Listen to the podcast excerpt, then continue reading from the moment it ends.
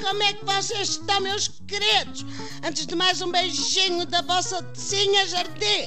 Bom, eu estou a adorar aqui esta festa cheia de microfones e escutadores. Estar aqui na rádio, porque isso está imenso na moda. Porque é como o Alentejo, também passou a ser frequentado por pessoas de outras estirpes sociais. A começar por mim. Eu sei que ficam aborrecidíssimos quando eu digo estas coisas, mas o que é certo é que se não convidam as socialites para festas no meio da cortiça, o Alentejo é só uma paragem para um xixizinho a caminho do Algarve. Isto aqui, por exemplo, eram só estúdios e locutores. Ai!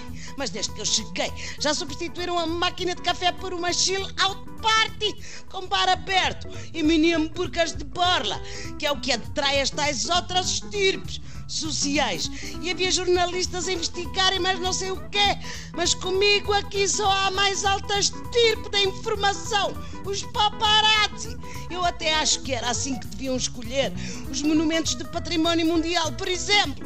Faziam um evento no Palácio de Mafra, íamos todos para lá e depois vinha a Unesco com um gin tónico na mão a perguntar o que é que a gente achava.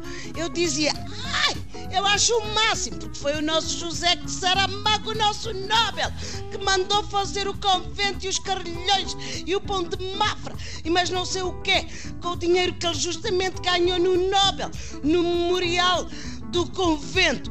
E pombas! Era património. Ou então fazia uma feijoada de caras no santuário do Bom Jesus e eu dizia: adoro o Bom Jesus! Para mim, tudo que tenha Jesus devia ser património da humanidade. Só vos digo, se fosse assim o Algarve de uma ponta à outra, rebentava a escala do património mundial.